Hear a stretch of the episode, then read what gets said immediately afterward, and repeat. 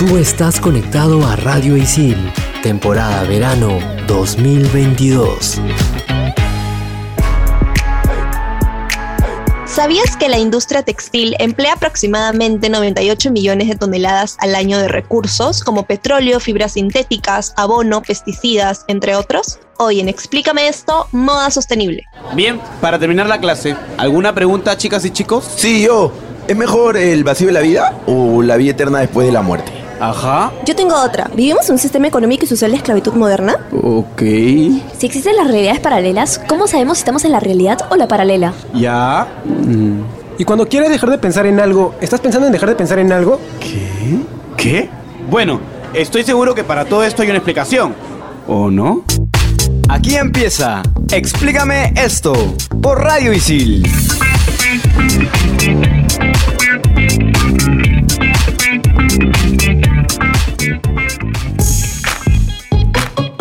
Hola, gente, ¿qué tal? Bienvenidos a Explícame esto, temporada de verano 2022. Les habla Renzo Rostein y como siempre me acompaña Andrea. ¿Qué tal, Andreita? ¿Cómo estás? Hola, ¿qué tal chicos? ¿Cómo están? También está con nosotros Claudia. ¿Cómo estás? Hello, feliz de estar en un capítulo más de Explícame esto por Radio Isil, temporada de verano. Me reventaste el tímpano y estoy segura de que a todos.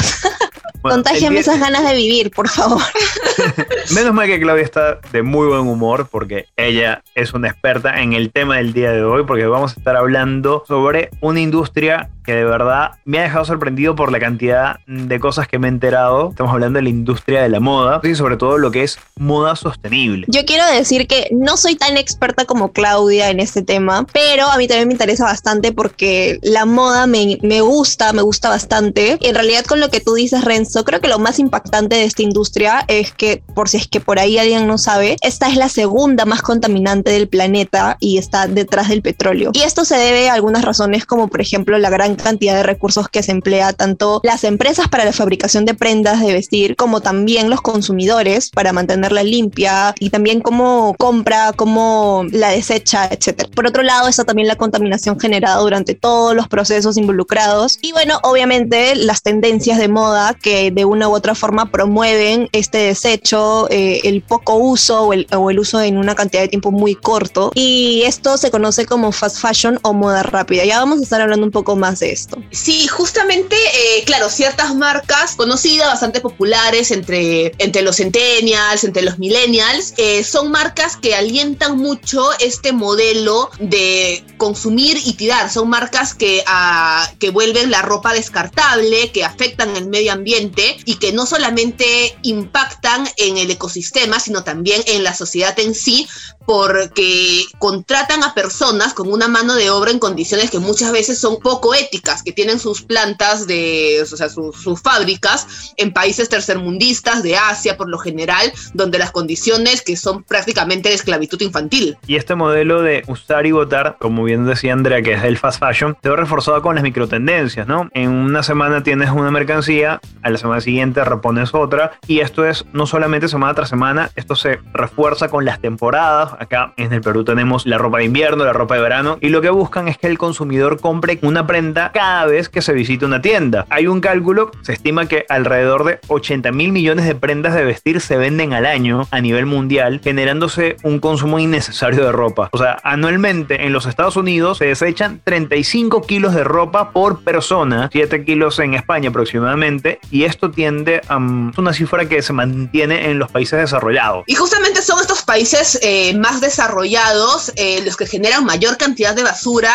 eh, de basura textil en este caso, y los que contradictoriamente son los que han firmado diversos acuerdos para frenar la contaminación y la emisión de carbono a la, a la atmósfera, que es justamente una de las consecuencias de toda esta producción en masa. Y obviamente tenemos que mencionar cuáles son los principales impactos ambientales, porque como yo les mencionaba, obvio, la moda sostenible hace como este equilibrio entre el medio ambiente y su relación con la industria de la moda. Entonces, principalmente creo que lo que más se conoce es el impacto de esta industria en el agua. Estoy casi segura de que es lo que la mayoría sabe. Y en gran parte este recae en que el 40% de las prendas producidas son hechas a base de algodón, un cultivo que demanda enormes cantidades de agua para poder crecer, obviamente. Y esto hace necesario 200 mil litros de agua por cada mil kilos de tela. Eso es un montón, obviamente. Y por otro lado, algo que no se sabe mucho, pero que también hay que tenerlo en cuenta, es que entre el 40 y 60% del consumo de agua de cada prenda de vestir se da en su fase de uso, o sea, cómo cada persona empieza a lavar constantemente la ropa, etc. Por ende, este es un problema tanto de las empresas que fabrican como también de las personas que consumen. Y esto es algo interesante porque justamente eh, muy pocas personas se plantean esto. La mayoría eh, de personas que tiene una idea sobre este tema, sobre el impacto medioambiental de la industria textil, lanza la responsabilidad hacia las empresas, hacia los procesos, pero no vemos la responsabilidad que también tenemos nosotros como consumidores. Tampoco debemos de olvidarnos que hay emisiones a la atmósfera, en este caso de gases. Mil kilos de tela producen 7000 toneladas de dióxido de carbono, que debido al uso de químicos para procesamiento de algodón y otras telas, también se usan en detergentes, pesticidas sintéticos. Obviamente esto para proteger, entre comillas, los cultivos de algodón, los cuales representan el 10% de la producción global de plaguicidas. Y esto afecta también la biodiversidad y acá hablamos específicamente a dos niveles, a nivel terrestre y a nivel marino. A nivel de suelos, básicamente hablamos de deforestación, de destrucción de bosques, de un uso no sostenible de los territorios porque se dan los monocultivos de algodón que luego vuelven infértil el suelo debido también al uso de pesticidas. Si bien es cierto, esto es algo que pasa muy a menudo. Lamentablemente en Perú no hay una data acertada, no hay una data específica, no se han hecho estudios respecto a lo que es la tala de árboles destinada únicamente a la industria de la moda. Y cuando hablamos eh, a nivel marítimo, también estamos considerando todos los desechos que se vierten anualmente al océano, que es casi medio millón de toneladas de microfibras, de residuos textiles, de microplásticos, y todo esto destruye el ecosistema y pone en peligro a diversas especies. Justamente por este este último punto que ha mencionado Claudia es porque las personas veganas, por ejemplo, tienen mucho cuidado con el tipo de ropa que consumen, ¿no? Porque obviamente las personas veganas pues están muy eh, relacionadas a esta, este estilo de vida, es más un, una filosofía. una filosofía, esa es la palabra, una filosofía de vida en la que todo su entorno tiene que ser amigable con, con las especies, ¿no? Entonces, obviamente la, la, la, industria de la moda es algo que lamentablemente sí eh, afecta y es por ello que cuando una persona es vegana tiene que preocuparse hasta en lo que compra, en una prenda, etcétera. Pero felizmente, para gracia de no solo los veganos, sino las personas que quieren empezar a consumir de forma más consciente, existe esto de la moda sostenible que tiene varios nombres, como por ejemplo moda consciente, moda ética, moda ecológica. Pero hay un término bien interesante que es es el slow fashion y fue acuñado por la investigadora inglesa Kate Fletcher en 2007 y es, bueno, claramente una contraposición al fast fashion, que es lo que ya mencioné mencionamos hace un momento. Ojo, que si bien no existe una definición formal para esta práctica, el objetivo es reorganizar los procesos para revertir el consumo masivo y reemplazarlo obviamente por un consumo sostenible considerando el impacto ecológico, social y económico que tiene la industria de la moda. Y para ponernos un poquito más teóricos, vamos a recurrir a nuestra autoridad máxima, que en el programa del día de hoy no es la RAE, no es Google, no es Wikipedia, sino es la Asociación de Moda Sostenible del Perú. ¿Qué pasa? Esta asociación menciona que la moda sostenible abarca toda la cadena de suministro, desde la fabricación de la prenda de vestir hasta su consumo. Y para ello se consideran cuatro niveles de sustentabilidad. El primero respecto a lo que es la moda ecológica, que se se basa en buscar una armonía entre el medio ambiente y la, y la, economía, en cuidar los recursos del planeta y la salud de las personas. Acá involucramos también la mano de obra de quienes confeccionan estas prendas, ya a un nivel un poco más integral, un poco más social. La moda étnica, por otro lado, es un movimiento, es un proceso que busca reivindicar las técnicas y conocimientos tradicionales de las culturas antiguas para poder aplicarlos a las industrias textiles actuales. La moda ética, que tiene una fuerte orientación hacia lo que son los derechos humanos y laborales y búsqueda de oportunidades de desarrollo para los trabajadores. Y finalmente, la moda tecnológica, que también la podemos conocer como moda inteligente y que incluye durante el proceso algo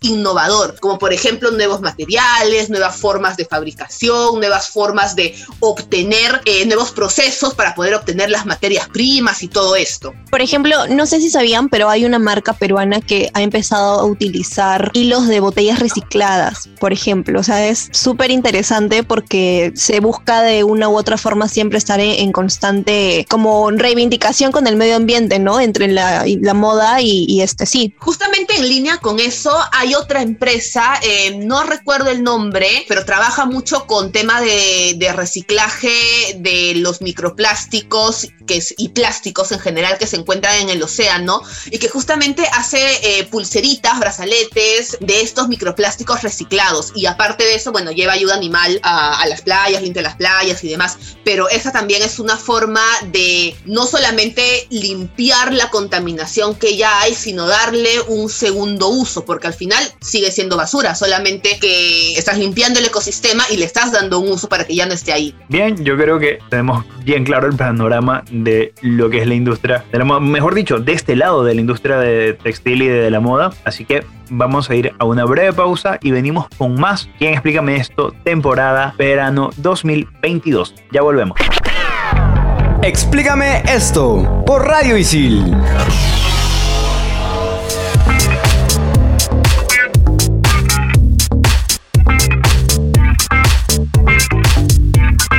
Volvemos en Explícame esto por Radio Isil, temporada de verano 2022. Y la frase célebre del programa llega gracias al jefe Seattle, líder de las tribus nativas de Washington. Solo cuando el último árbol esté muerto, el último río envenenado y el último pez atrapado, te darás cuenta de que no puedes comer dinero. Demasiada sabiduría en una frase y que creo que estamos muy cerca de ese día. O sea, Ojalá que no. Hay que volvernos todos vegetarianos. No tarde, todavía. Podemos hacer algo. Podemos todavía cambiar nuestros hábitos. Hay, hay un montón de opciones. Por ejemplo, ya que hemos estado hablando todo el bloque pasado de la moda sustentable, la moda sostenible y que no sé qué, eh, algo que está muy ligado y que felizmente mi generación como que ha empleado bastante es el reciclaje textil. Confirmo, confirmo. Que obviamente es como que solamente como un punto de partida de lo que, de todo lo que eh, este tipo de moda abarca, porque, a ver, cada uno como consumidor podemos iniciar acciones que en nuestro día a día ayuden al medio ambiente, como por ejemplo lavar la ropa con agua fría, lavar la ropa con menos agua o extender la vida útil de cada prenda, remodelar, reutilizar, eh, acciones también un poco más colectivas como compartir, prestar, alquilar, intercambiar, donar, o sea, de verdad, hoy por hoy hay un montón de maneras muy creativas, ¿ah? no solamente eh, lo usual, sino muy innovadoras. Pero lo de extender la vida útil de la ropa es un concepto un poquito más viejo, casi boomer diría yo, porque en mi caso, cuando era niño, si utilizabas un polito que te quedaba chévere, te iba desgastando con las lavadas, pero ya no lo usabas para salir, te quedaba para hacer ropa de casa. Te seguía desgastando, pasaba a ser el polo del pijama. Y cuando ya, ya no daba más, lo cortabas, exacto, y era trapeador o el trapo en el que limpiabas los vidrios de la casa o qué sé yo. Totalmente. Y acá, acá hay algo bastante interesante porque justamente a partir de los años 90 más o menos es que se deja de, de, reciclar esta ropa, de reusar esta ropa y ya se empieza a convertir la ropa en las prendas de vestir usadas en un residuo urbano. Porque claro, antes tú tenías la ropa que tú usabas y que, bueno, que decías, qué sé yo, y pasaba a tu hermanito o al primito o al sobrinito y demás. Eran ropas que eran heredadas o capaz también ibas y las donabas a algún centro de ayuda social, a la, a la iglesia del barrio, etcétera. Pero a raíz de esta creciente oferta de las marcas y de estas microtendencias que se han ido popularizando, es como que las tiendas cada mes, cada no, dos semanas te sacan new arrivals. Entonces todo esto ha hecho que la ropa ya que tenga un uso prolongado, una ropa vieja entre comillas, sea catalogada como, como residuo, como basura. Y acá lo curioso también es que eh, el fast fashion, en teoría, este tipo de prendas están destinadas, están confeccionadas, están pensadas incluso en, cuando hablamos de la calidad de la tela para que duren únicamente 10 puestas. Hay que hacer una diferenciación bastante útil y es vital en este, en este contexto. Los términos de reutilización y reciclaje son similares, pero se diferencian en que al reutilizar una prenda de vestir, esta se hace con el mismo fin con la que fue confeccionada, mientras que reciclar incluye transformarla en otra prenda u un objeto similar para que mantenga su vida útil. Te voy a dar un ejemplo muy loco que me pasó hace poco. Hace un par de semanas estaba caminando por la calle, me resbalé, estaba en jeans y caí de rodillas y uno de, de las rodillas se agujereó y se hizo un hueco en la rodilla. En vez de botar el jean, dije, oye, es verano, voy a hacerme un bermuda con esto. Lo mandé a cortar, se hizo un bermuda y el chico, porque lo llevé a un, mercado donde un costurero me dijo, mira, me sobra esta tela, ¿qué hago? Hazme un bolsito y en ese bolsito yo meto las llaves, meto la billetera, cuando voy a comprar algo en la farmacia lo pongo ahí. es bastante útil, un canguro, exacto. Me sirve como un canguro. Y es la mejor decisión que tuve. Y eso es algo interesante porque, o sea, es algo que yo también hago. En mi caso, ¿saben qué, qué es lo que pasa? Que hay que tener en cuenta también que la moda es circular. Las tendencias normalmente siempre regresan, ¿no? Entonces, por ejemplo, mi estilo, que es la verdad como muy formalito así, es literalmente el estilo que tenía mi abuela cuando tenía mi edad, de 20 a 22, 23 años. Y como ella también era súper delgada, hay mucha ropa suya que a mí me encanta y como ella le gusta eh, confeccionar, etcétera. Esas mismas telas que son las que ahora están en tendencia y a veces a mí me, me gustan pues seguir algunas de estas tendencias, pero no consumirlas como tal, sino que van con mi estilo y digo, ay, qué genial, quiero usar esto. Entonces ella, lo que antes era, no sé, supongamos un blazer, yo lo veo y digo, sería súper bonito que sea una falda y me hace una falda. Entonces yo no pienso que las tendencias como tal estén mal, pero lo que sí está mal es el consumismo que lamentablemente pues por todo el sistema de, de comprar y vender, ya ha llegado a un punto en el que nosotros no somos conscientes en absoluto de, de todo lo negativo y cómo afecta eh, este tipo de tendencias, de colecciones, etcétera, ¿no? Entonces, lo que a mí me gusta mucho de la moda es que actualmente tiene tantas vertientes y tantas formas de ser, pues, súper top, pero a la vez también ser amigable con el medio ambiente. Y acá también viene un tema con las prendas vintage. Por ejemplo, me, pongo yo en el caso, eh, a diferencia tuya, Andrea, eh, mi estilo, mi estilo de vestir no es para nada formal. Y este, y si yo me pongo a pensar, por ejemplo, en la ropa que tiene eh, mi mamá, tipo ropa de los 80, de los 90, son ropa que yo la veo y digo, eso no me lo pongo ni para fiesta de disfraces. Pero eso no quita que pueda ser reutilizada, que pueda ser vendida, eh, que pueda ser este, llevada a algún lugar para que otras personas sí la utilicen. Y aparte hay que considerar también el impacto económico. En el ejemplo que les daba, lo que pasó con mis jeans, si tú vas a una tienda, un bermuda no te baja de los 50 soles, si tienes mucha suerte, y un canguro también está como 50, 70 soles. En cambio a mí, un bermuda hecho de un jean roto y un nuevo bolso, me salió todo 30 soles. ¿Cuánta plata nos estamos ahorrando? Yo lo único que agarré de mi madre fue este un overall. Un overall que literalmente el overall dice 1979. Es un overall de jean que es súper paja, es súper lindo y me lo quedé. o sea, me, queda un poco, un poco ancho, eh, pero tipo, yo soy feliz con eso. Pero el resto de el resto de ropas, por lo general, es muchas veces lo que uno encuentra en los mercados de pulgas, en las tiendas vintage, en estas páginas también que están un poco especializadas en vender ropa de los 80, de los 50 y que ahora también está pegando mucho. Y aparte de, ropa, se encuentra en estos sitios un sinfín de productos que se suponen una forma de consumir más sostenible, ¿no? Basada en el reciclaje. Lo que había dicho antes, también nos ayuda porque ahorramos dinero y hay mucha gente que en verdad los busca. He visto ferias eh, en Barranco, por decirte una, que ahí vamos a spoilear un poquito el Top 5, donde hay puestos de ropa, oye, prendas que se usaban, eh, esas casacas de, buzo en los 90, le están dando una nueva vida. Hay gente que de verdad los combina con unas prendas que yo digo, wow, qué estilo, se ve genial. Y en muchos casos son prendas únicas. Sí, es cierto. La gente se debe estar preguntando cuándo es que nace esto de los mercados de pulgas, ¿no? Porque ha tenido su auge, ahora se le da mucha atención, pero no es reciente, esto tiene años. Sí, Renzo, y te voy a robar esa explicación porque a mí me encanta, la verdad, los mercados de pulgas. Y básicamente el nacimiento oficial fue en 1885 en Saint Owen, donde los traperos atrapados fuera de París recorrían la ciudad durante la noche buscando objetos viejos tirados en la basura, por ejemplo, y después los revendían en los mercados. Y ahora más o menos como que se ha fusionado un poco el concepto de mercado de pulgas con ferias independientes, justamente lo que nos mencionó Renzo, y de lo que tratará nuestro top 5, que va a estar muy interesante, la verdad que los datos, pero los datos. Así que ya, Agarren sin más, Google Maps, agarren Sí. su Google Maps para este Sí. top 5. Prepárense. Tienen sí, sí, sí. el fin de semana para visitar esos lugares. Ya regresamos con el top 5 aquí en Explícame esto temporada verano 2022. Explícame esto por Radio Isil.